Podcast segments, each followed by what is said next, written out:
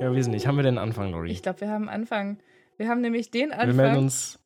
Ja. Wir haben den Anfang, dass wir aus der Winter-, Frühling-, Sommerpause zurück sind und wie ein Phönix aus der Asche gestiegen kommen, würde ich glatt sagen. würde ich auch behaupten. Wir sind von 0 auf 100 dabei. Wir haben nämlich eine richtig spezielle Folge mal wieder. Erzähl mal mehr, Mai. So special. Special Snowflake. Ja, ähm, das hier ist Papier mit. Endlich mal wieder. Und zwar Papier mit Mitu, Mitu Sanyal.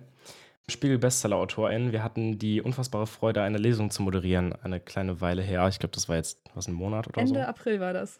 30.04. Hervorragend. du weißt, du weißt so gut Bescheid. Und äh, ja, Mito ist jetzt bei uns im Podcast aufgetaucht und es ist ziemlich cool. Wir freuen uns sehr, dass Mensch da ist. Magst du dich einmal selbst vorstellen? Genau, ich bin Mitu Sanyal, ich bin Schriftstellerin, Kulturwissenschaftlerin, Journalistin und ähm, mein letztes Buch war Identity und darüber haben wir zusammen vor einem guten Monat miteinander gesprochen. Das war auch echt geil. Ja. Also, wir, äh, fand ich auch. Lorraine und ich haben das, das Buch gelesen, ähm,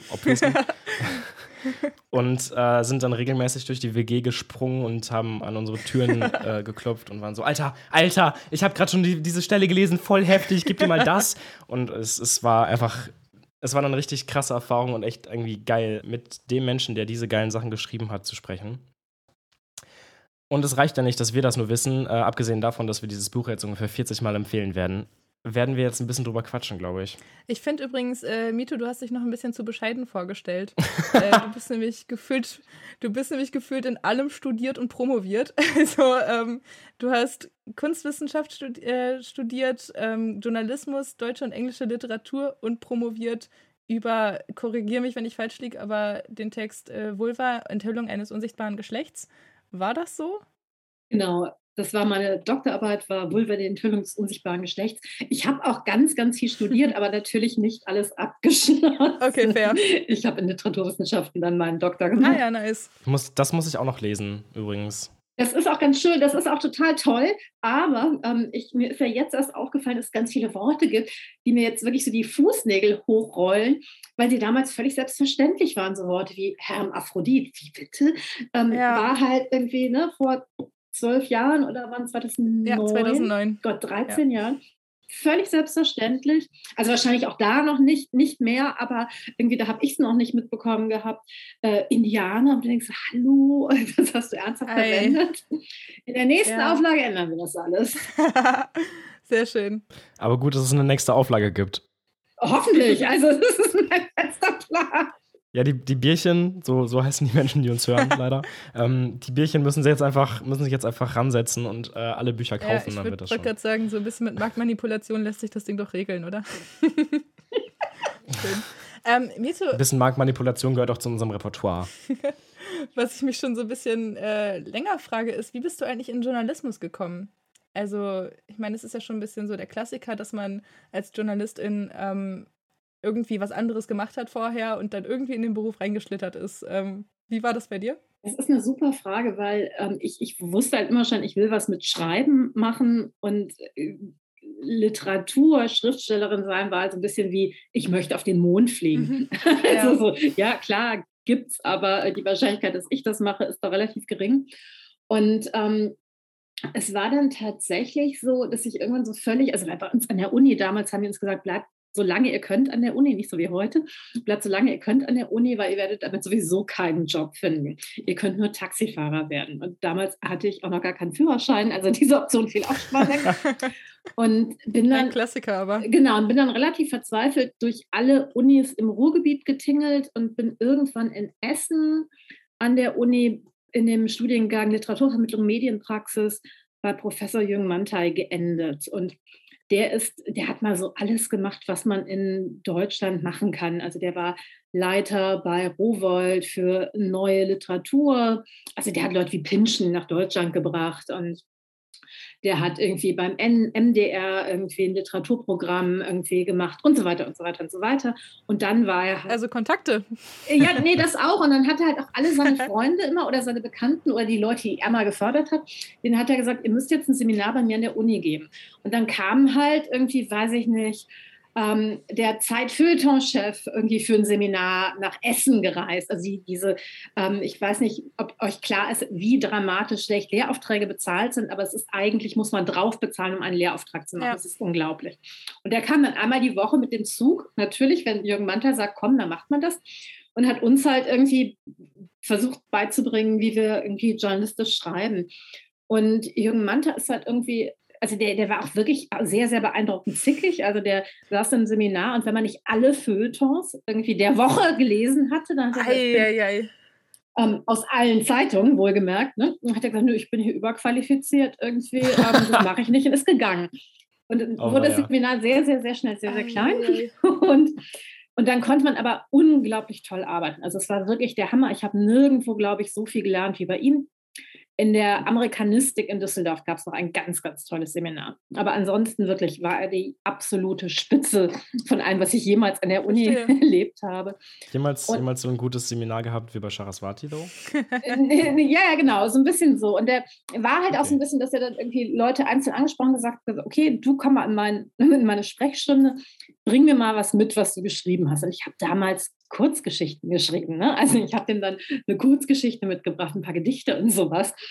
Und meinte so, ja, was willst du machen? Und ich hatte halt damals, irgendwie, mir war klar, das wird jetzt erstmal nichts mit irgendwie ähm, Literatur schreiben. Ich meinte ja, ich möchte gerne fürs Radio arbeiten. Und dann hat er halt seinen Freund, Gott, ähm, das war beim WDR, das war Gutenbergs Welt. Ähm, ich, äh, okay, Nolze. Ähm, ähm, oh. Ähm, der ist inzwischen auch Prof und der ist super und es ist ein, irgendwie, der, der war irgendwie ein ganz toller Journalist und irgendwie ist jetzt auch ein ganz toller Prof und hat Volker, Volker Nolze, genau. Ich hoffe, das ist mir ganz peinlich, weil ich mag ihn wirklich sehr und es ist der Vorführ. Ich glaube, wir haben angerufen ich glaub, und gesagt, wir haben tatsächlich auch ein paar Texte schon von ihm gelesen. Holger. Holger Nolze, so rum ist es.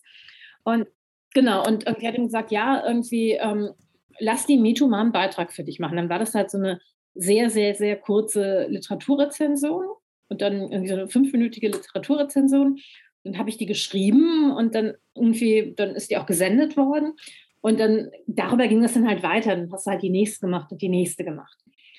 Und ansonsten ohne absolut irgendwie, ähm, bin ich mir absolut sicher, ohne Jürgen Manta wäre ich niemals in den Journalismus gekommen, weil es war wirklich wie so, also wir hatten damals noch nicht mal, also in der, in der Wohnung, in der ich aufgewachsen bin, es gab natürlich ein Radio, aber ich habe noch nie Kulturprogramme im Radio gehört. Also die, die, Liter die, die Kulturleistung Hörspiel kannte ich von meinen Europa-Hörspielplatten mhm. für. Kinder irgendwie von Enid Bleiten. Also, ne, also es war wirklich, ich hatte keine Ahnung, was Radio ist. Ich bin ohne Radio aufgewachsen in dem Sinne. Und dann dieses so, ja, ähm, geh doch mal zum WDR. so, fang da doch mal an. Und das war, das war wirklich, ich werde ihm auch für ewig dafür dankbar sein. Hat ja auch funktioniert dann, oder? Du hast doch Hörspiele gemacht. Ich habe auch Hörspiele gemacht, genau. Das finde ich so geil. Ich habe das, ich wollte das schon richtig Langeweile mal irgendwie auschecken, ob das was ist für mich, weil, also sowas schneiden und auch die Mucke dafür machen und so, das traue ich mir alles zu und das Schreiben auch irgendwo. Aber ich weiß nicht, das ist so, das ist so ein Feld, da habe ich irgendwie mal Fühler ausgestreckt, aber ich traue mich nicht so richtig rein. Ne, es gibt ja auch das, wie heißt es, das brennende Mikrofon. Das ist ja so ein ganz toller Hörspielpreis für unabhängige Hörspiele. Mhm. Ähm, der ist einmal, äh, müsst ihr googeln, ne? das ist irgendwie, den gibt es einmal im Jahr. Und das ist auch gerade für so ein, um, um reinzukommen in, in, den, in den Bereich, ist das irgendwie ziemlich toll. Und dann wird halt irgendwie ähm, das brennende Mikro von der Kategorie Kurzhörspiele, Mittel und Lang und so ausge, weil ich kann, ich kann zum Beispiel keine Hörspiele schneiden und keine Musik machen, ich kann nur schreiben. und das ist aber besonders gut. Hoffentlich, ja. Wir haben auch tatsächlich. Was für eine Überleitung. Ja, bitte, you go. Sehr geil. Wie schön. Ähm, wir würden nämlich gerne nochmal ein bisschen über Identity und Inhalte reden und, ähm, und Inhalte reden. Inhalte finde ich gut, finde ja, ich super. Ja. Ich stehe auf Inhalte. Wie schön. Wie schön. Das passt doch. Es kommt auf die ähm, inneren Werte an. Ja. Du, ein Kalenderspruch nach dem anderen. Unfassbar. Ja, und wie? Ich sollte einen Podcast haben. Ähm, so, Identity. Bevor wir, bevor wir drauf, genau, bevor wir irgendwie auf inhaltliche Fragen gehen, though, müssen wir wirklich einmal für die Menschen, die Idioten unter unseren, hm, ableistisches Wort, direkt reingeknallt, Die ähm, Vollpfosten. Genau, unter unseren HörerInnen, die das Buch noch nicht gelesen haben, äh, müssen wir vielleicht einmal kurz den Inhalt äh, um, umreißen. Könnt ihr das? Geht das? Gute Frage. Ob wir den, den Inhalt kurz umreißen können. Kurz schwierig. Ich habe ich hab doch hier, pass, ich habe doch eine Literaturkritik geschrieben. Wie äh, schön. Ich kann einfach den Anfang vorlesen. Da umreiße ich auch den Inhalt, hoffe ich. Sonst wäre es eine relativ schlechte Literaturkritik. Mai hat hier gerade auch noch mal kurz äh, schon mal die eine Protagonistin angesprochen, äh, nämlich Saraswati. Ich weiß bis heute nicht, wie man vernünftig ihren Namen ausspricht, weil ich in jedem Interview was anderes gehört habe und im, äh, und im Hörbuch ähm, von auf Audible wurde sie Saraswati, glaube ich, genannt, also sehr deutsch ausgesprochen, wenn ich das richtig mitbekommen habe. Wie spricht man den Namen aus, Mito? Ja, das ist ein bisschen schade, weil ich hatte alle Namen aufgenommen für das Hörbuch. Ich habe keine Ahnung, weil ich weiß, die Sprecherin ist großartig. Ich weiß nicht, wo ja. es unterwegs verschütt gegangen ist. Das sind ja immer so stille Postprinzipien. Ähm, mhm. das ist ja gelesen von Cynthia Mikas und ich mag die wirklich sehr, sehr gerne. Ich fand es ähm, auch sehr gut gelesen. Das, hat Spaß das ist toll, ja. Ähm, ich würde sie Shadaswati aussprechen oder Sadaswati. Ähm, mein Vater kommt aus Bengalen. In Bengalen spricht man alle S-Laute so ein bisschen sch aus, als hätten die so einen mhm. leichten Fehler. Und im Rest von Indien sagst du halt yes, aber irgendwie, also Saraswati oder Saraswati. Aber es ist halt wichtig, dass nicht Saraswati und Saraswati. Mhm. Okay, kriegen also wir. Also Betonung liegt auch auf dem A, also dem zweiten A. nee, dem dritten A. Dritten A. Saraswati. Ja. Schön. Ja, es ist, ist wieder Ton. Naja. Egal. Oh komm, ich, ich lese einfach mal die ersten drei, vier Sätze von dieser Literaturkritik vor. Ist, ah, okay, äh, jetzt, jetzt ist das erste Wort auch noch sofort Saraswati und jetzt, jetzt ähm, oh gut, egal. Saraswati ist weiß. Die indische Popkulturprofessorin hat sich ihre Haut verdunkeln lassen. Sie kam als weiße Zahnarzttochter Sarah Vera Thielmann zur Welt und eignete sich ihre indische Identität erst an. Nivedita, ihre Studentin, kann ihren Augen nicht trauen, als sie die Bilder sieht. Identity ist ein Roman übers Verletztsein, als die Mixed-Race-Studentin Nivedita zum ersten Mal in Saraswatis Vorlesung tritt, weiß sie selbst nicht so richtig, wer sie ist. Polin, Inderin, Deutsche, braune, schwarze, weiße, eine Kokosnuss, von außen braun vielleicht, aber von innen weiß. Die Professorin für Postcolonial Studies an der Universität Düsseldorf, die große Saraswati, gibt Nivedita eine Sprache, um über sich selbst zu sprechen. Bis ein paar Fotos das Internet erreichen, die Saraswatis große Lüge aufdeckt, und die Wunden der Studierenden in ihrem Kurs beginnen zu bluten, denn sie alle sind POC. Schließlich hat Saraswati alle Weißen stets aus ihren Vorlesungen geworfen. Ja, ein bisschen noch. Nevedita zieht in diesem Roman zu Saraswati in ihre Loftwohnung in Düsseldorf-Oberbilk und unterhält sich mit ihr in vielen rotweingetränkten Gesprächen darüber, was es bedeutet, POC zu sein. Über Identität, White Guild, Sex und Liebe. Und über Saraswati. Aber nicht über Sarah Vera Thielmann, Jedenfalls nicht bis zum Ende des Romans. So, das äh, reicht, glaube ich, um den Inhalt kurz zu umreißen. Kannst du dem zustimmen, Mito? Das ist eine gute Frage. Ja, schön. Nee, nee, gefällt mir total gut. Dankeschön. Schön. ja, also jetzt haben wir den Inhalt schon mal so ein bisschen umrissen. Ähm, geht natürlich noch viel mehr in die, in die Tiefe und es gibt sau viele Gespräche, wie man gerade schon angedeutet hat, zwischen Nivedita und Shadaswati. Ähm, du kannst das so gut aussprechen. Jetzt, ich, jetzt bin ich verdammt normal. also Mito muss zustimmen, glaube ich. Aber ähm, was ich mich gefragt habe, ist, ähm, sehr gut. Ähm, warum hast du Identity geschrieben? Was war so der ausschlaggebende Punkt? Was war der erste Teil der Geschichte, der so in deinem Kopf war, wo du dir dachtest, okay, das schreibe ich auf, das wird ein Roman, das wird ein Spiegel-Bestseller. Joke. Was hast du dir gedacht wahrscheinlich? Genau, weil ich da fest von ausgegangen bin. ähm, ich wollte einen Roman über Being Mixed Race schreiben. Ich habe da auch schon relativ lange angefangen dran zu schreiben. Also ursprünglich ging es um die Geschichte zwischen ähm, Nivedita, die irgendwie auf Englisch, äh, auf Indisch Nivedita ausgesprochen, also in Indien Nivedita ausgesprochen würde, aber da sie in Deutschland lebt, wird es halt deutsch ausgesprochen ähm, und ihrer Cousine Priti. Ähm, die waren damals noch nicht Cousinen, sondern die waren halt Freundinnen. Und Priti ist halt viel echter. Also Priti hat zwei indische Eltern und irgendwie deshalb irgendwie kann sie sich halt auch immer überlegen fühlen oder respektive Edita fühlt sich ihr unterlegen und dieses irgendwie diesen, diese Aushandlungsprozesse zwischen den beiden. Und aber so richtig hat das nicht geklappt, weil, weil sich dadurch das in Nividitas Kopf im Kreis gedreht hat.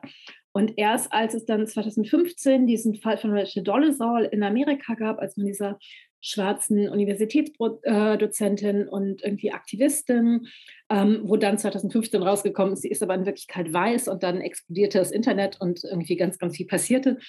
Ähm, da dachte ich mir, wie geil ist das denn? Ich würde diesen Fall nehmen, den nach Deutschland transponieren, dann ist es ein anderer Fall. Ne? Also, weil mhm. hier gelten ja. andere Regeln. Ähm, meine ja, Hauptfigur ist auch eben nicht, also gibt nicht vor, schwarz zu sein, sondern POC zu sein, was ja auch ein Unterschied ist. POC bedeutet in Deutschland was anderes als in Amerika und so weiter und so weiter und so weiter. Ähm, aber dann habe ich sozusagen das Problem, was Nivedita hat, veräußert. Ne? Also, weil Rachel Dolezal wurden dieselben Fragen gestellt, die meine Hauptfigur die ganze Zeit gestellt wird. wer bist du, wer bist du wirklich, kannst du beweisen, dass du, wer du, mhm. dass du bist, wer du denkst, dass du bist und so. Und dann kann ich diesen Fall sozusagen als Katalysator nehmen, um meine Geschichte zu erzählen. Und das hat halt dann verblüffend gut funktioniert. Also weil es der halt an einem Außen reiten konnte. Dann war es nicht mehr so, dass sich immer im Kreis gedreht hat. Mhm.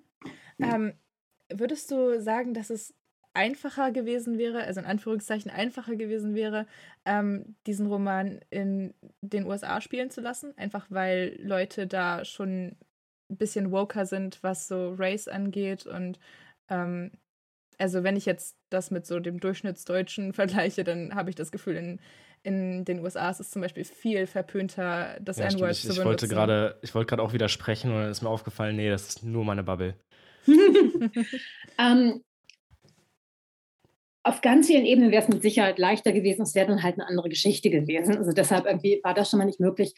Aber also das Buch ist ja sehr an britische postmigrantische Literatur angelehnt. Das ist in der Tradition dieser Romane. Und das wäre für mich tatsächlich viel, viel einfacher gewesen, das zu schreiben. Und ähm, das, das ist es aber nicht, das wollte ich nicht, sondern ich wollte schon einen Roman für hier schreiben, weil das wird ja auch ganz häufig gesagt. Ne? Also, dass wenn Leute sagen, ja, aber es gibt so wenig, aber es gibt doch Übersetzungen. Und Übersetzungen sind toll und die sind wichtig, aber sie ersetzen einfach nicht, dass du ähm, denselben Blick auf sozusagen deine eigenen irgendwie ähm, Bedingungen, also Lebensbedingungen, um, Umgebungen, irgendwie ähm, ähm, Kontext und so weiter werfen möchtest. Und das war ja ganz, ganz lange, dass immer gesagt wurde, ja, aber irgendwie der deutsche Literaturmarkt ist nicht divers genug. Dann wurde immer gesagt, aber es gibt doch Toni Morrison. Denkst du, das ist keine deutsche Autor. Mhm, ja. Da ja. ganz kurz reingegrätscht. Okay, wir müssen gleich einmal kurz Pause machen, weil unser Meeting endet. Aber das Dann müssen wir uns einfach nur wieder einwählen. Genau. Ähm, das ist kein Problem, das kriegen wir schon, das kriegen genau. wir schon hin. Ähm, da kurz reingegrätscht, weil du gerade gesagt hast, hier, der deutsche Literaturmarkt ist nicht divers genug. Wir haben uns noch gefragt, ob das schwer war, ein Buch, in dem konsequent gegendert wird, durch ein Lektoriat zu, zu kriegen. Nee, das war überhaupt kein Problem. Aber ähm, ich habe das gemacht, weil es halt die Sprache ist, in der Nivedita spricht, also in der Nivedita und ihre, ihre Freundinnen und alle sprechen. Ähm, ich schreibe gerade. und wir auch. Und ich auch, natürlich, natürlich. Also, und wir auch. Ich, schreib, ich schreibe gerade einen Roman, der zu einem großen Teil Anfang des 20. Jahrhunderts spielt, also 1908. Ich werde ich werd aufgeregt. Ja, ja, ja, ich auch. Also deshalb bin ich auch jetzt hier gerade in Wales und recherchiere ganz viel. Also nicht, weil er in Wales spielt, sondern weil ich mir ganz viel zum Recherchieren mitgenommen habe und jetzt hier alles durcharbeite ähm, und ganz viel lese und weil es hier viel, viel leichter geht. Ähm, und da weiß ich noch nicht, wie ich das lösen werde. Es wird anders sein. Also weil die Sprache des Romans halt die Sprache der ProtagonistInnen sein muss. Und nicht meine Sprache, die ich von außen drauf packe. Ja, ja, und weil ja auch Gendern so ein schwieriger Prozess ist. Also wenn wir das perfekte Gendern hätten, würde ich es auch machen. Also ne, dann wäre das alles egal. Aber für jede Entscheidung weiß ich auch, warum ich sie unglücklich mache, weil sie halt wieder andere Dinge, die mich, die mich nicht hundertprozentig glücklich machen, irgendwie beinhaltet. Und ich habe ja in meinem Leben, also ich habe angefangen mit dem großen I zu gendern und so weiter. Ne? Also da gab es ja ganz, ganz, ganz viele Stadien dazwischen. Ähm, inzwischen mache ich sogar auch mit Doppelpunkt. In dem Buch habe ich ja nicht immer, aber häufig. Und im Buch habe ich es ja noch mit Sternchen gemacht. Da, da schwanke ich im Moment so ein bisschen zwischen. Ähm, ja. und das ist lustig, weil ich auch konsequent mit Doppelpunkt gendere und Lauren aber äh, konsequent mit Sternchen. Ich bin ja beide. ja.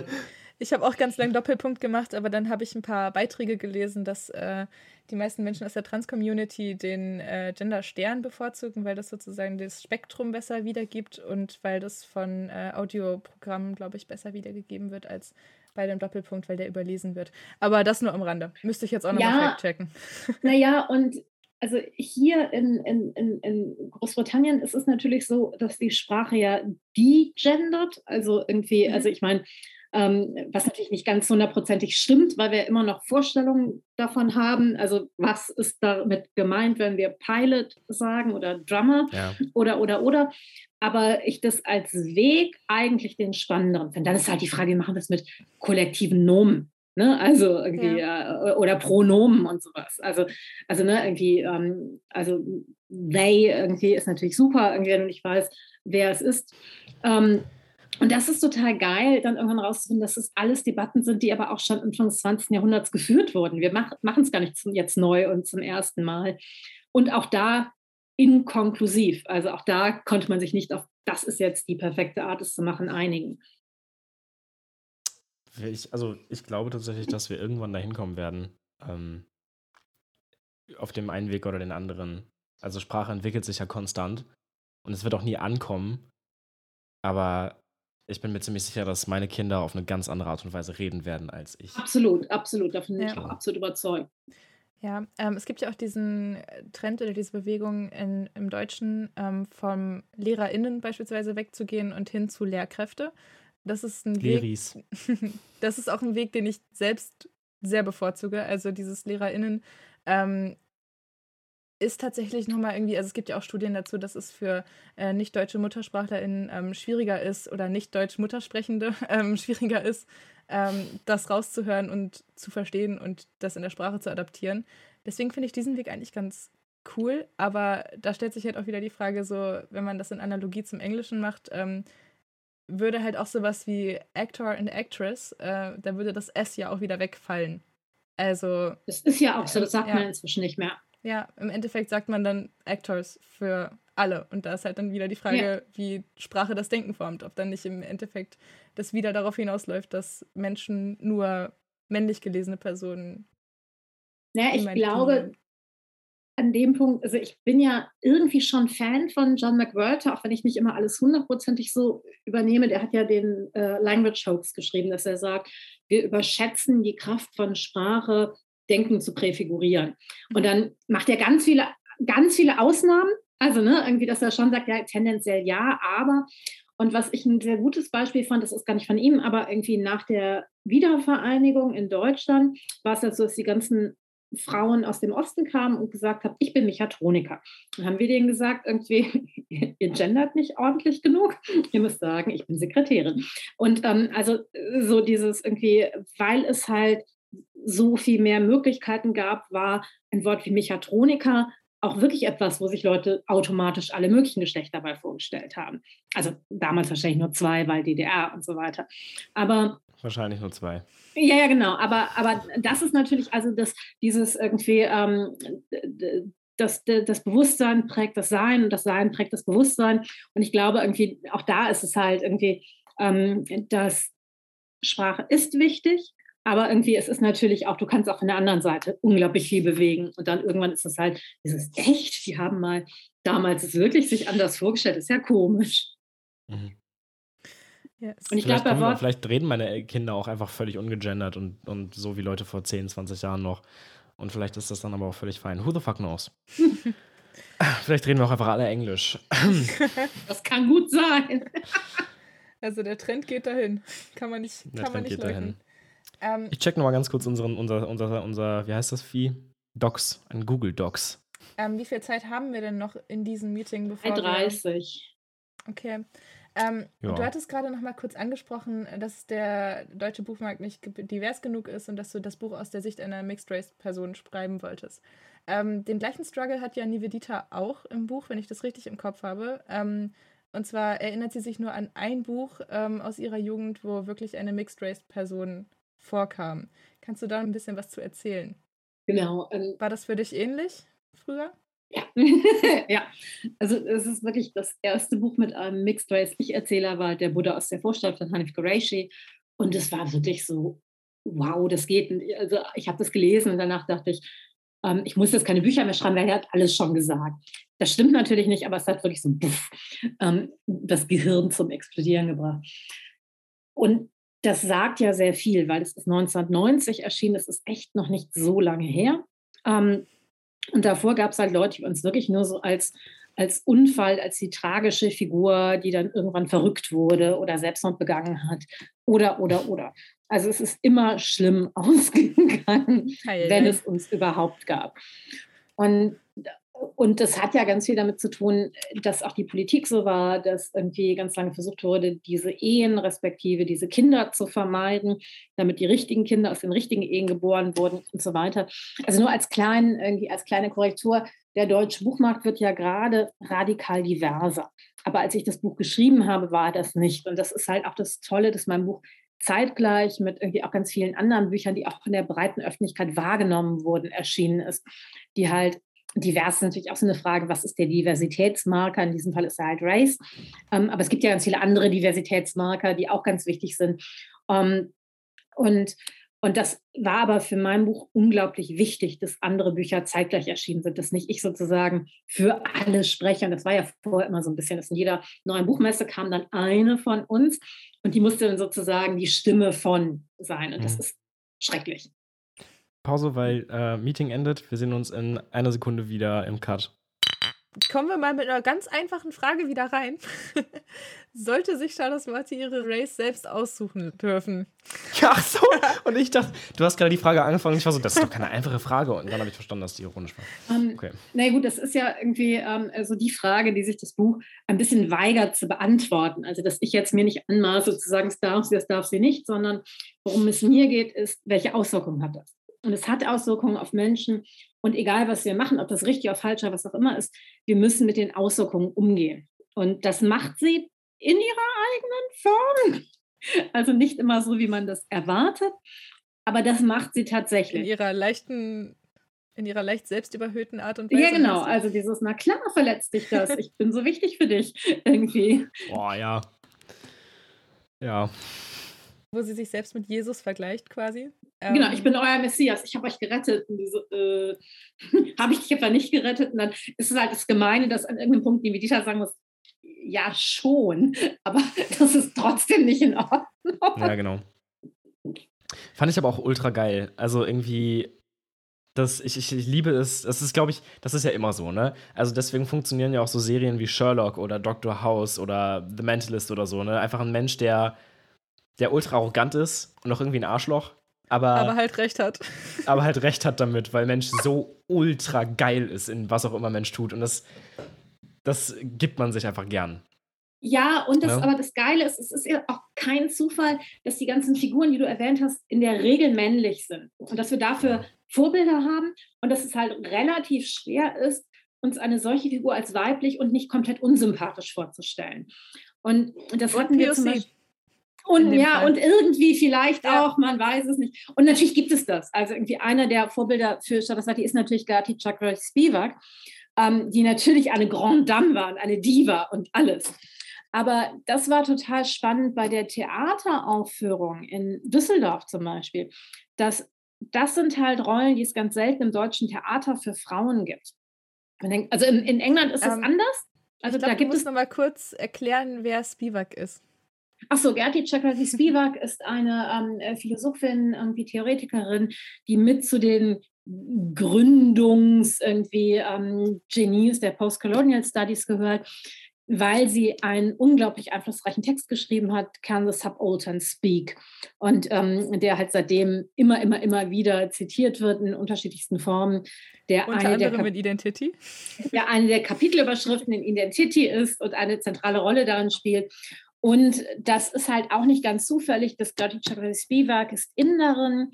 Ähm, ein großer Teil der Theorie der Postcolonial Studies kommt halt auch aus Indien. Es ist halt auch, also das, also ganz vieles davon sind natürlich auch meine persönlichen Präferenzen, warum ich mich wie entschieden habe. Aber es ist halt auch nochmal inhaltlich motiviert, dass Saraswati sich als Inderin in diesem Fach ausgibt, weil, weil ihr das natürlich eine gewisse Credibility nochmal darin verleiht.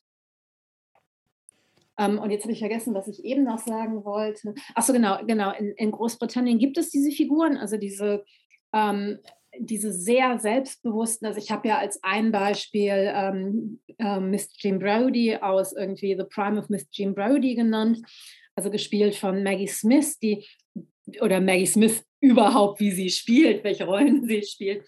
Also diese große Autorität und während es im deutschen Fernsehen oder Theater diese Rollen halt häufig eher hysterisch gespielt werden oder neurotisch gespielt werden oder so.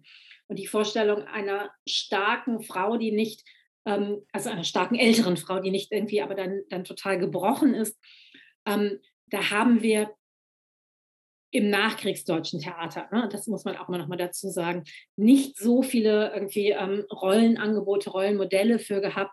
Und deshalb war es unglaublich schwierig für die Schauspielerin, sich diese Rolle auch zu erarbeiten und sich dieser Rolle auch zu nähern.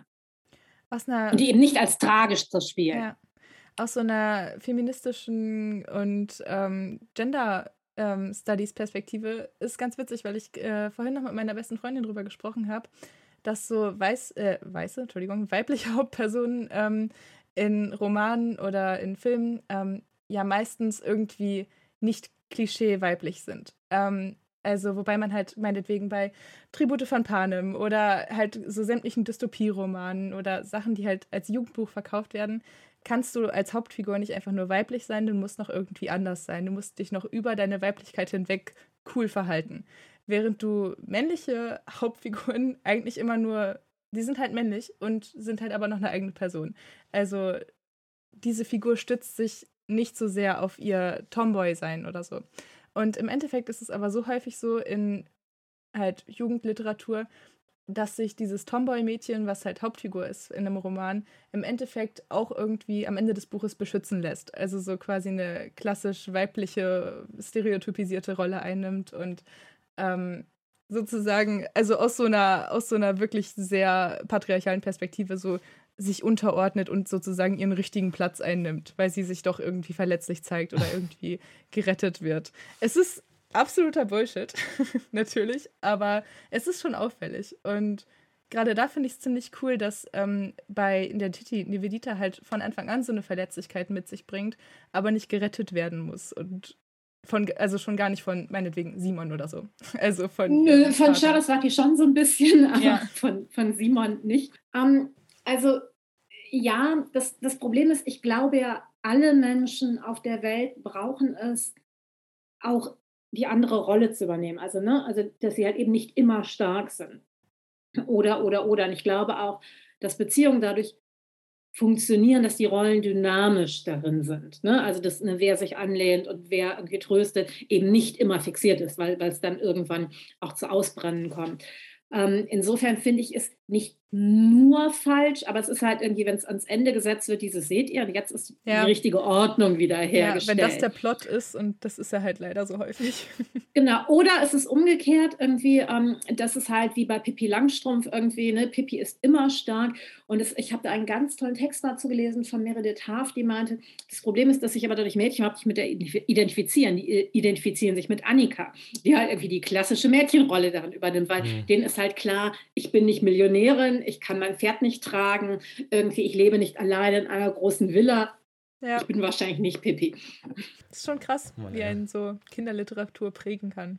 So in Rollen. Ja, und das Tolle ist, also das ist ganz lustig, weil ich habe gerade ein Essay fertig geschrieben über Enid Blyton für einen Sammelband, der demnächst bei Hansa erscheinen wird. Der Arbeitstitel ist Canceln, ein produktiver Streit oder ein notwendiger Streit. Mhm. Ähm, und weil es ja diese ganzen Vorwürfe wegen Sexismus, Rassismus, Klassismus und noch vielen weiteren ähm, berechtigterweise gegen Blyton gibt. Und so, ne? Und, und man das eine nicht ohne das andere irgendwie sagen kann. Und da ist es halt auch ganz spannend, dass trotz diesen, diesen ganzen Strukturen, wo ich denke, es muss geändert werden, bieten diese Bücher aber trotzdem etwas, das sie nicht mit einfach wegwerfen können. Ähm, und, und das ist halt auch in diesem, ähm, wahrscheinlich werden wir niemals eine Literatur finden, die nicht irgendetwas reproduziert, weil wir halt in einer Gesellschaft leben und, und, ja, und, und es vielleicht dann auch komplett unglaubwürdig wäre, was weiß ich. Ähm, aber Und weil Kinder ja auch nicht linear lesen oder Menschen nicht linear lesen. Wir nehmen uns Dinge und übersehen andere. Und gleichzeitig haben aber Bücher einen unglaublichen Einfluss auf uns, weil Geschichten, das, die Software, unsere, über die unser Gehirn funktioniert. Und, und es ist beides wahr. Also sie haben einen großen Einfluss auf uns, auf das, was wir uns vorstellen können.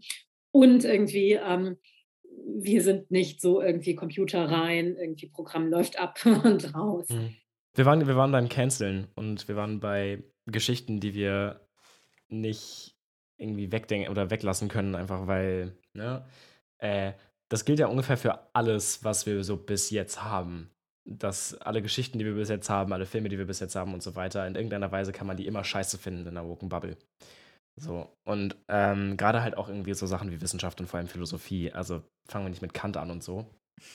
Hannah Arendt. Ähm, ja. Naja, das Problem mit, also das, das ist ja irgendwie, das fand ich ja ganz toll, dass ähm, ähm, Aladdin Elba Falarin erstmal so schön zusammengefasst hat. Also dieses irgendwie, die Aufklärung ist unglaublich wichtig, weil sie ganz vieles, was wir jetzt an, an Befreiungstheorie brauchen, erstmal geschaffen hat. Und sie hat gleichzeitig aber auch ganz viele der Dinge, von denen wir uns befreien wollen, irgendwie erschaffen. Ne? Also Rassenlehre ja. ist in der Aufklärung begründet worden und so weiter und so weiter. Ebenfalls diese radikale Zweiteilung der Geschlechter so, und alles mögliche weitere. Und das Problem ist, es gibt nicht die gute Aufklärung, die schlechte Aufklärung, sondern es ist halt miteinander verschmolzen. Es gibt Leute, wo man denkt, hey, die haben überraschend viel richtig gemacht. Ne? Also überraschenderweise Goethe, also was jetzt Rassismus angeht, Sexismus gucken wir uns nochmal einzeln an, aber was Rassismus angeht, ist er verblüffend in dem, äh, wie, wie, wie offen, wie differenziert, wie, ähm, ne, wie, er, wie er darüber schreibt. Aber das ist die absolute Ausnahme. Und mhm. bei Aladdin Mafalani hat mal ein, eine Studierende die Abschlussarbeit äh, versucht zu schreiben und nur AutorInnen zu zitieren, die halt nicht problematisch sind. Das ist einfach klar, das geht nicht. Du kannst diese ja, Arbeit das ist Science Fiction. Was? Genau, genau. Du kannst einfach einpacken. Und das war, und, und einfach, das ist ja auch eine ganz wichtige Erkenntnis. Also sogar wenn es möglich, also es ist noch nicht mal möglich. Ne? Also wir müssen überhaupt nicht darüber reden, irgendwie machen wir es, also ne, was, was schmeißen wir weg, was schmeißen wir nicht weg, weil dann können wir einfach irgendwie alles an Literatur wegschmeißen. Punkt. Ja auch wenn es möglich wäre, fände ich es falsch, übrigens. Ne? Also, weil irgendwie ähm, die nächste Generation wird uns lesen und sagen, ey, die haben das Fleisch anderer Lebewesen gegessen. Unglaublich. Oder was auch immer sie irgendwie über uns sagen werden, das weiß ich nicht. Ähm, und trotzdem hoffe ich, dass, dass nicht alles, was wir denken, also dass wir nicht an einer Sache gemessen werden, sondern, sondern. Ja. ja. Würdest du dann sagen, dass so das grundsätzliche Prinzip von Canceln auch Quatsch ist?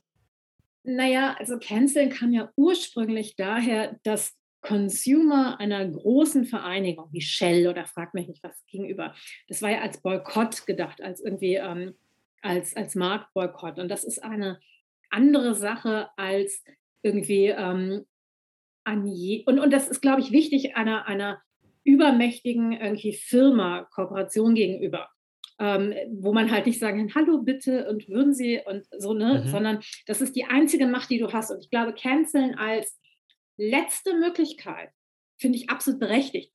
Irgendwie im Moment ist es so ein bisschen wie canceln als erste Möglichkeit. Ähm, ja, also in dem Buch wird Charaswati auch gecancelt einfach. Also ja, es wird versucht. Es wird definitiv versucht. Ja. Es, es, ist nicht erfolgreich.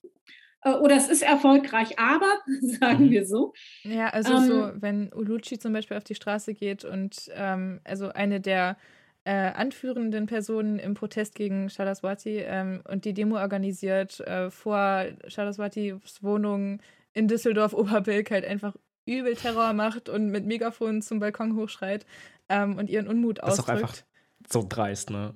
Also, ja. ja, aber gleichzeitig es ist, ist, es ja ein Zeichen dafür, die hat ja auch wenig andere Möglichkeiten. Also das ist ja Literatur. Ne? Und was, was, wofür sie ja steht, ist, dass es halt ganz lange auch in diesem Universitätsbetrieb, dann wurde halt mit den Achsen gezuckt und es ging halt irgendwie weiter.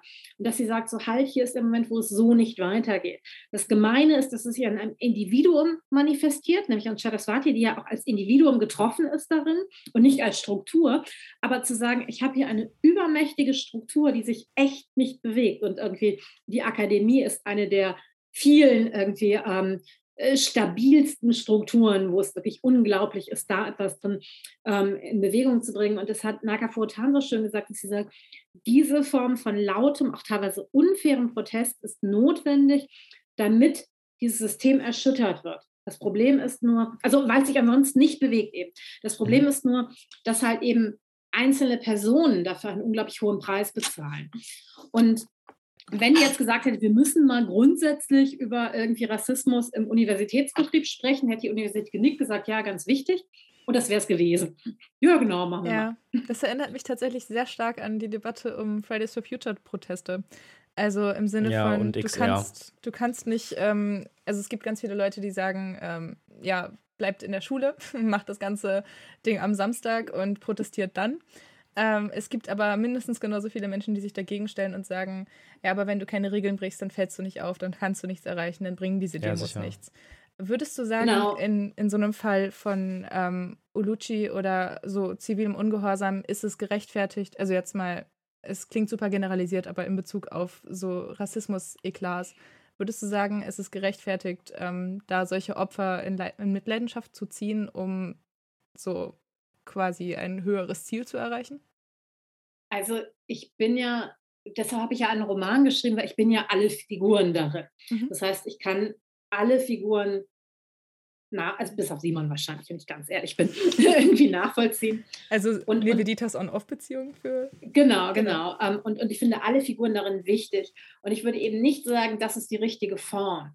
So, und emotional bin ich eher auf der irgendwie, wir müssen uns verstehen, aber irgendwie dabei bleibt halt auch was außen vor. Also ich finde beides wichtig, aber ich finde beides halt eben nur in der Kombination wichtig. Und in dem Buch irgendwie ähm, macht halt Olucci das, was Nivedita unterlässt. Und Nivedita macht das, was Olucci unterlässt. Und, und zusammen und gleichzeitig ist Olucci auch die Figur in dem Roman, die viel, viel schneller loslässt und sagt, okay, dann ist das jetzt so. Äh, und auch nicht schlimm. So, ne, die halt sehr, sehr hart ist und dann aber, das war's wieder. Und, und dann geht es halt wieder weiter. Persönlich, also als auf die Frage des Cancelns, ich finde tatsächlich, dass ich mir wünsche, dass wir eine Form finden als Gesellschaft über Dinge, die wir falsch finden, zu reden, ohne dass sie unter den Tisch fallen und ohne dass wir irgendwie ähm, sagen, dann machen wir sie nie wieder, also ne, dann reden wir nie wieder drüber ne, oder dann reden wir nie wieder mit diesen Figuren. Und da haben wir relativ wenig tatsächlich Repertoire in unserer Gesellschaft. Deshalb kann ich die Leute verstehen, die sagen, ja gut, aber wenn wir jetzt nicht ähm, sagen, die dürfen nicht kommen, dann kommen die einfach, dann machen sie genau das weiter, was vorher war. Und das ist ja so ein bisschen dieser Funktion von Protest, dass du sozusagen eben nicht das forderst, was du meinst, erreichen zu können, sondern das 500-fache forderst, damit man sich da am Ende irgendwo einigt, ne, beim BAföG oder so. ähm, und, und dass das halt so gesellschaftliche Aushandlungsprozesse sind. Ich finde das sehr schade. Ich fände es spannender, wenn wir Aushandlungsmöglichkeiten gesamtgesellschaftlich hätten. Und es halt eben nicht nur die Leute, die sich beschweren, ihr müsst es aber perfekt machen, wenn wir als Gesellschaft nichts anbieten, wie das geht. Ne? Aber wenn wir das hätten, um tatsächlich auch, also es gibt, ist ja bei jedem Thema, wenn mir jemand vor zwei Jahren oder drei Jahren gesagt hätte, die Gesellschaft spaltet sich an der Frage, wie stehst du zu Impfen? Irgendwie hätte ich gedacht, super, das Leben ist gerettet, irgendwie, wir haben alle Probleme gelöst, toll. Ähm, ist ja leider nicht der Fall. Und auch da muss ich sagen, es ist eben nicht so einfach. Ne? Also es ist eben, also es gibt halt sehr, sehr, sehr viel irgendwie Argumente auf beiden Seiten. Die Leute sind halt eben nicht, ich will asozial sein, ich will mich nicht impfen oder irgendwie, ähm, ich will alle dazu zwingen, sondern es gibt ganz, ganz, ganz viel sehr viel irgendwie. Ne? Und da, das sind Aushandlungsprozesse, die wir eben nicht durch ein Gesetz lösen können. Also, ne, und, und jetzt weiß ich nicht, oder ein, also es ist ja versucht worden in Österreich, ist nicht mal durchgesetzt worden. Also wir wirklich merken, ähm, dieser Wunsch nach, jetzt muss man jemand auf den Tisch schauen und dann wird das gemacht, der ist ein illusorischer. Vielleicht sollten wir uns davon lösen. Vielleicht müssen wir auch damit das, das tatsächlich aushalten, dass, dass solche Dinge eben nicht so einfach sind. Und wir haben ja ganz vieles durchgesetzt bekommen ne, während der Pandemie, was niemand gedacht hätte. Es ist eben nicht so, dass wir gar nichts durchsetzen können. Ne, also es, alle haben, haben, Masken tragen, alles Mögliche. Jeder vor, ne, also Geschäfte haben zugemacht. Jeder hätte das geht gar nicht. Also es, natürlich ist ganz viel passiert, ähm, aber dieses Bedürfnis nach Reinheit, nach Eindeutigkeit und irgendwie, das, das gibt dann auch die Lösung. Das, das ist, glaube ich, etwas, ähm, da müssen wir uns auch politisch von verabschieden. Und das meine ich auch mit diesem irgendwie, es ist mir total wichtig, was Obuchi macht und es ist mir total wichtig, was Nibidita macht. Und mhm. irgendwie das eine ohne das andere wäre mir zu wenig. Mir ist gerade was aufgefallen. Das ist ein bisschen peinlich. Du nimmst nicht auf. Doch, du nimmst nee, auf. Nee, nee, nee, nee, nee, ich nehme auf. Ui. nee, nee, so peinlich nicht, obwohl, obwohl. Ähm, weil du gerade gesagt hast, dass du eigentlich jeder Charakter in diesem Buch bist und jeden verstehen kannst, außer vielleicht Simon. Und mir ist aufgefallen, dass ich mich unter all den Charakteren in diesem Buch am ehesten mit Simon identifizieren würde. Geil. Und zwar nicht Echt? in a good way. Also gar nicht in a good way. es ist eher so, dass Simon all die Eigenschaften, die ich an mir am wenigsten leiden kann, also zum Beispiel Arroganz und. und oh, tell me more. Teil von. Super. Ja. Also, ja, ich, ich habe äh, und doch so manchmal so dieses subtil manipulative Ding, was er abzieht. So diese ganzen Dinge, die habe ich an mir schon mal erkannt und nicht gemocht. Und ich habe dieses Buch halt gelesen und habe mich eigentlich in, ausschließlich in der Rolle gefühlt zu lernen. Also ich war so, wow, danke für diesen Input, aber niemals, wow, ich fühle mich verstanden oder wow, das kann ich gerade voll ahnen, sondern es war immer nur so, ich war da ganz klein, so ich war da auf dem Boden und habe nach oben geguckt und habe hab Input bekommen und war nur so, oh danke. Ja. So und oh, dann kam halt so Nein, das, ist, nee, nee, ist völlig fein. Das ist fantastisch. Es ist völlig ähm, fein. Das ist fantastisch. Es ist hervorragend. Mai und ich hatten Ich habe es absolut gebraucht. Wir hatten beide, ähm, gerade als wir angefangen haben, ähm, das Buch zu hören, glaube ich, ist, es ist so witzig. Wir wohnen ja in einer WG und es gab immer wieder die Situation, dass ich mit Identity aus dem Bad in die Küche gelaufen ist und Mai mit Identity aus dem Wohnzimmer in sein Zimmer. Ähm, solche Situationen passierten regelmäßig. Und ähm, dann sind solche Gespräche richtig schnell zusammengekommen, wie ähm, Sag mal, hast du eigentlich auch das Gefühl, dass dieses Buch nicht für uns geschrieben ist? Hast du auch das Gefühl, dass es, dass wir keine Berechtigung haben, das zu hören, weil wir weiß sind? Sitzen wir gerade als weiße Personen in einem POC-Only-Seminar bei Sharasati? Ähm, das waren so Fragen, die man aber sich gestellt hat. Aber still in the best way. Also Miete guckt gerade ganz versteckt. ja, genau, deswegen, deswegen grätsche ich da gerade rein. Das ja. Buch hat mir mehr beigebracht über Identitätspolitik, über Rassismus, über all diese ganzen diese ganzen Themen als meine gesamte Schulzeit jemals. Und wow. deswegen ist es ist völlig wahr. Kann ich einfach so stehen lassen. Es kommt als Blurb auf das nächste Buch. Aber also das, ähm, ja, also das, äh, ich, ich habe das Buch gelesen und mir die ganze Zeit gedacht, wow, Gott sei Dank werde ich ihm auf den Pott gesetzt. So, das war das Feeling dabei. Aber ja. es war hervorragend. Also ich habe das geliebt, ich habe es geliebt, diese Ohrfeige zu kriegen praktisch. Ja. Ja. Voll. Also Toni Morrison hat mal gesagt, äh, sie schreibt nicht für Weiße, sondern sie schreibt für Schwarze. Das bedeutet nicht, dass Weiße das nicht lesen, sondern dass sie ihre Welt nicht erklärt. Jetzt erkläre ich euch mal das merkwürdige Ding Rassismus. Ähm, sondern dass sie das als selbstverständliche Weltwahrnehmung setzt und halt andere Lesende einen weiteren Weg, emotionalen Weg zum Buch machen müssen. Und das ist ja immer so, also auch wenn ich Bücher lese, muss ich einen Weg dahin machen und manche Bücher sind viel, viel näher an meiner Wahrnehmung. Und das war eine bewusste Entscheidung, dass ich gesagt habe, ich, ich setze Nividitas Weltwahrnehmung ins Zentrum, die sie eben nicht erklärt. Also es gibt natürlich ganz viele unsichtbare Erklärungsstufen, was die Theorien angeht, die ich immer wieder eingebaut habe. Aber ähm, nicht irgendwie ihre, ihre Realität, dieses irgendwie liebesweißes Publikum und irgendwie, das ist meine merkwürdige Welt, sondern irgendwie, das ist halt die Welt und das ist die Norm, die gesetzt ist.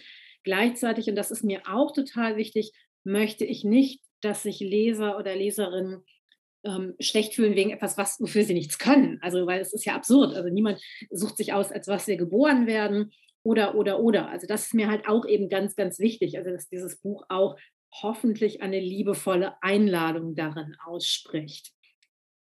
Ja, würde ich, würde ich so unterschreiben. Auf jeden Fall. Ist auf jeden Fall. ja, ja. Ich glaube, ich glaub, dieses äh, so vor den Kopf gestoßen Gefühl kommt einfach daher, ähm, dass man sich vor allem so als weiße Person, die weiß erzogen worden ist und relativ wenig Kontakt zu nicht weißen äh, Umfeldern hatte, sich einfach so einen Spiegel vorgehalten gefühlt bekommt. Das war kein deutscher Satz, aber ich glaube, ihr wisst, was ich meine.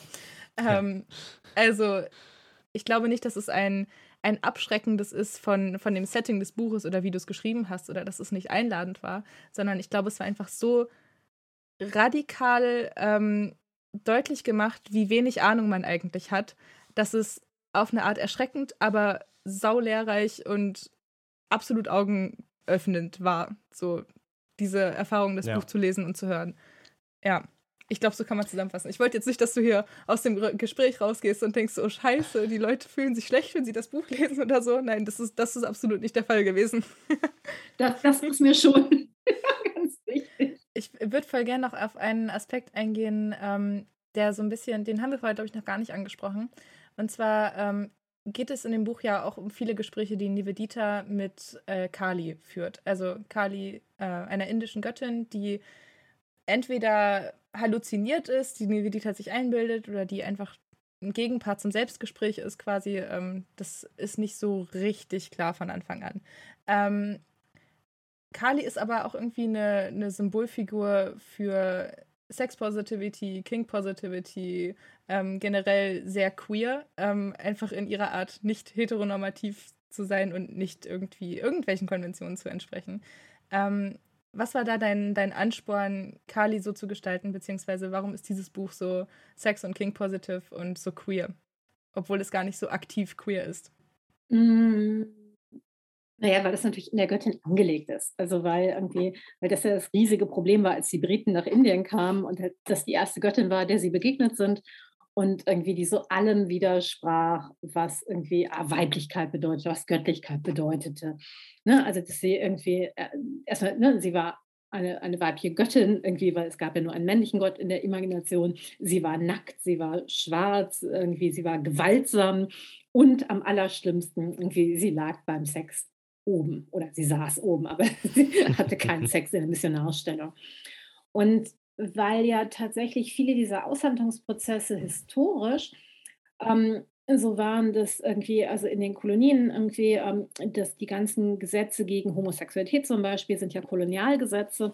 Es gab im Muslimischen Reich auch Verurteilungen wegen Homosexualität, aber nur ähm, wegen erzwungener Homosexualität, ne, also Vergewaltigung.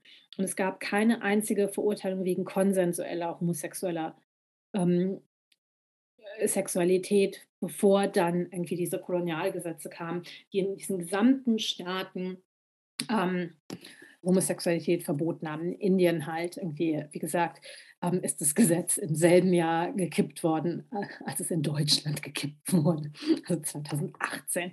Und das ist natürlich auch diese Wow. Ähm, und äh, also und deshalb, also allein auf der Ebene war es halt zentral wichtig, irgendwie zu sagen, halt, es gab das alles, es gab, es gibt in Indien seit Menschen denken drei Geschlechter, Männer, Frauen, Hijras. Und ähm, die Briten sind dahin gekommen, haben erstmal alle Hijras Criminal Tribes. Das sind alle Kriminelle. Ne? So, Problem gelöst. Jetzt gehen wir hin und sagen irgendwie, übrigens, irgendwie, wir haben die sexuelle Revolution erfunden. Ähm, ihr müsst mal ein bisschen offener sein, macht euch doch mal locker. Und irgendwie, ach, wir wissen übrigens irgendwie, was Trans ist. Das müssen wir euch mal erklären. So, ne? Ja. Ohne zu sagen, dass das eine 100% deckungsgleich ist. Das ist eine andere Geschichte. Ähm, und das Gemeine ist, dass es ja an vielen Punkten so erfolgreich ist. Dass halt irgendwie in Indien zum Beispiel viele Hijras inzwischen über sich als trans reden, weil es einfach der dominante Begriff ist, der auch verstanden wird und so weiter. Also allein auf der Ebene war mir das schon total wichtig, diese andere Sexualität und diese andere Form in, in der Welt zu sein, damit reinzubringen. Aber Kali war mir auch deshalb wichtig, weil bei ganz vielen Debatten, die im Buch geführt werden, ähm, und weil ich das ganz häufig erfahren habe, wenn ich Vorträge gehalten habe, auch wenn alle Argumente ausgetauscht wurden, war es danach eben nicht so wie Frankfurter Schule, das gute Argument setzt sich am Ende durch, sondern irgendwie danach hat sich eben immer noch nichts gelöst. Und man hat mich eben noch nicht verstanden. Doch, doch, intellektuell ist alles geklärt. Es geht jetzt um andere Bereiche. Und dass ich das Gefühl hatte, viele der Probleme, die im Buch angesprochen werden können, nicht ausschließlich intellektuell gelöst werden. Es gibt die intellektuelle, es gibt da einen ganz wichtigen Punkt, aber es gibt diese anderen Bereiche, auf denen Heilung stattfindet. Und ich brauchte da Kali als übernatürliches Element, das halt irgendwie da eingreifen konnte. Ich denke jetzt mal, ich weiß ich nicht, das kannst du auch anders machen, den Vagusnerv stimulieren kannst, was auch immer machen. Aber du brauchst halt etwas, was Leute aus diesem Gefühl ist, ich muss mich verteidigen, herausbringen in ein Gefühl von Sicherheit, wo sie sich offen etwas anderes anhören können. Ich bin die ganze Zeit so ein bisschen im Journalismus-Modus und denke, boah, sowas kann man so gut zitieren. Aber muss man vielleicht rauskommen. Ähm, Kali bringt doch richtig viel Sexpositivität in dieses Buch. Das war auch erholsam. Ich habe bis jetzt eigentlich nur ein Buch gelesen in meinem Leben, wo das ähnlich war und das war ähm, The Ethical Slut. Ich finde es gut, dass du, dass du lachst, scheinst es zu kennen. Ja. ja, legendäres Schön. Buch. Ähm, das fand Ja. ich richtig schön. Und dass es mir auch wichtig war, irgendwie, dass ich dachte, bevor ich angefangen habe zu schreiben, es muss jetzt mindestens einen Orgasmus darin geben, weil es halt im Leben Orgasmen gibt und irgendwie sie aber verblüffend abwesend aus vielen Teilen der Literatur sind oder zumindest der deutschsprachigen Literatur. Ja. Ich habe auch das Gefühl gehabt, ich habe auch das Gefühl gehabt, dass du auch schon Erotikas geschrieben hast. Also gerade so ein paar Szenen. tatsächlich, ah verdammt, also ein paar Szenen gerade irgendwie so, wo eine Vedita ähm, heimlicherweise ins Schlafzimmer von, von Saraswati geht und das ist so super intim auf einmal. Das war, das war so. Also ja, es war so intim zu lesen. Also es Ja. hat, war wahrscheinlich einfach nur hervorragend geschrieben und ich habe es voll mitgefühlt. Genau, Aber. Nein, das war aber tatsächlich eine Szene, an der ich auch relativ lang ähm, ge gefeilt habe, damit die funktioniert, weil das ist ja das Gemeine, sobald es auch nur annähernd sexuell oder erotisch wird, wenn es nicht das ist, was irgendwie die, die Fantasie von deinen irgendwie, ähm, Leser und Leserinnen ist, kippt es halt ganz schnell ins Peinliche. Sie sind von außen vorstellen, was machen die für komische Dinge? Ja, das hat. Und es ist ja, es ist ja eine Grenzüberschreitung, weil die findet ja ihren, ihren Vibrator und irgendwie masturbiert dann damit und dieses, ich habe auch nicht nachgefragt. Und, und halt diese, diese Nähe, also in dem Fall ähm, zwischen Saraswati und Nivedita, ohne Saraswati davon weiß. Aber es, es wird ja viel mit Grenzüberschreitung sowieso gespielt in dem Roman. Ja, solche Szenen Ich haben fand auch halt Toni schnell toll. so voll. Aber es hat halt schnell so Ja. das Potenzial, äh, was jetzt bei dir nicht passiert ist, aber so dieses Schamgefühl äh, zu erreichen, äh, wie Sexszenen mit den Eltern gucken. So, wenn, ich weiß ich nicht, man guckt einen Bond zusammen und äh, fünf Minuten lang herrscht betretenes Schweigen. So. ja. das hatte ich nie. Aber naja. Ja, geil. Es gab mal ein Interview, in dem ich gefragt wurde, was ist die peinlichste Sexszene, die du jemals in einem Buch gelesen hast? Und was war's? Frage ich mich Ähm, jetzt auch. Es ist von Shafi Khorsandi, Shafi Khorsandi aus dem Roman ähm, Nina is not okay, großartiger Roman. Ähm, die hat mit irgendwie verschiedenen Leuten Sex irgendwie und ähm, obwohl sie am Anfang gar nicht so heiß darauf ist, aber hat dann und dann irgendwie hat sie mit jemandem Sex gehabt und in einer WG und geht dann in ein anderes Zimmer und hat mit jemand anderem Sex. Und dabei merken sie dann, ähm, also findet er dann in ihr de, das Kondom von dem Vorgänger irgendwie, was Oh, abgerutscht ist, was die beiden nicht gemerkt haben. Und es ist wirklich, also das ist irgendwie, du bist emotional total auf ihrer Seite und es ist einer der Momente, der dir selber total peinlich ist, weil du, du bist sie in dem Moment. Ah, ja. so, nein, warum Das das, ist ja schrecklich. Oh weia, Mhm. oh weia. Boah. Uff. Ich glaube, wir sollten mal, wir sollten mal langsam äh, das Ding hier abrunden. Aber ich habe noch eine Frage, die Lau Lauren vorhin aufgeschrieben hat, die ich so süß fand und ich möchte die unbedingt wissen. Dann möchte ich aber auch Und gleich zwar- deine stellen, die du vorhin aufgeschrieben hast. Okay. Äh, Vier Minuten Sondern haben wir noch. ja, dann, dann frühstücken wir die ganz schnell ab. Dann, dann machen wir jetzt hier Speedround. Ähm, und zwar war Laurens Frage: äh, Mit welchem Charakter aus diesem Buch würdest du am liebsten befreundet sein? Äh, wahrscheinlich mit Barbara. Ach, witzig. Das ist ja funny. Okay, elaborate. Warum ist das funny?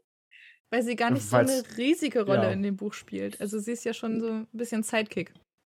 Sie ist, äh, sie ist ein bisschen Sidekick, aber sie ist natürlich in dieser Wohn Wohngemeinschaftssituation irgendwie ähm, relativ wichtig. Vielleicht auch, weil irgendwie ähm, die Figur der Barbara in meinem nächsten Roman, also die, die ähm, ist natürlich eben nicht Barbara, aber irgendwie die Person, die das Vorbild für die Figur war, ist auch das Vorbild für die, die Figur in dem nächsten Roman, die eine deutlich größere Rolle spielt. Wahrscheinlich ist das Mhm. der Grund dafür. Mhm. Ah ja.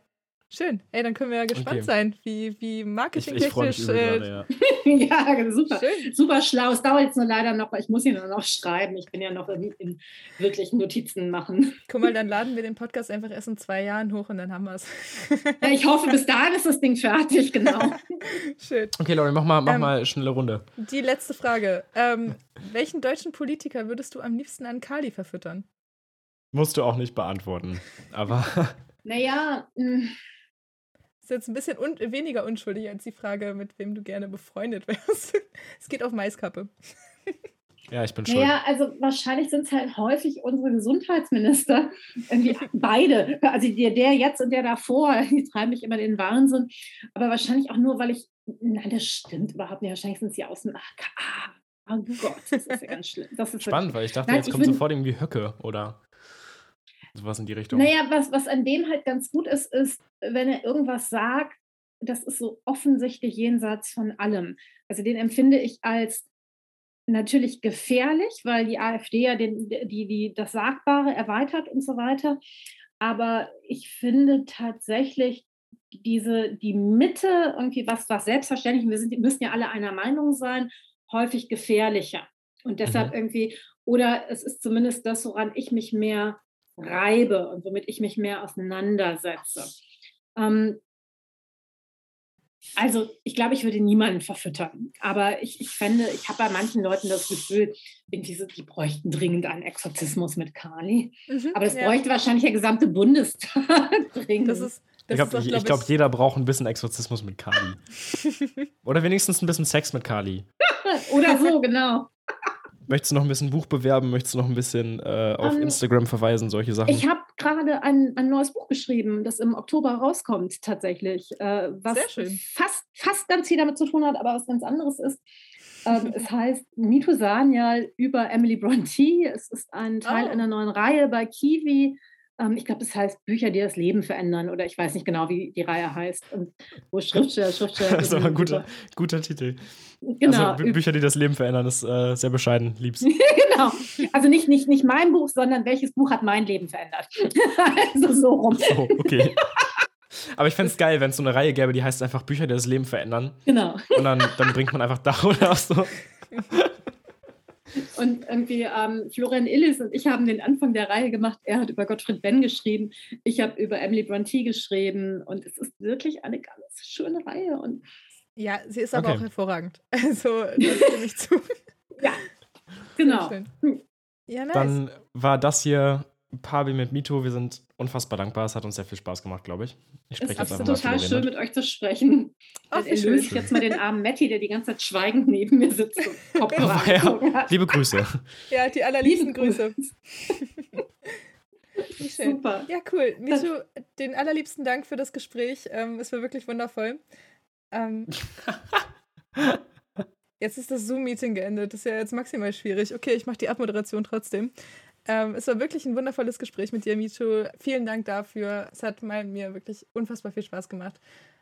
Wir hoffen, du hast noch eine schöne Zeit in Wales und ähm, kannst besonders viel Literatur recherchieren. Und ja, das wär's dann. Wir hören uns beim nächsten Mal. Tschüss und ciao.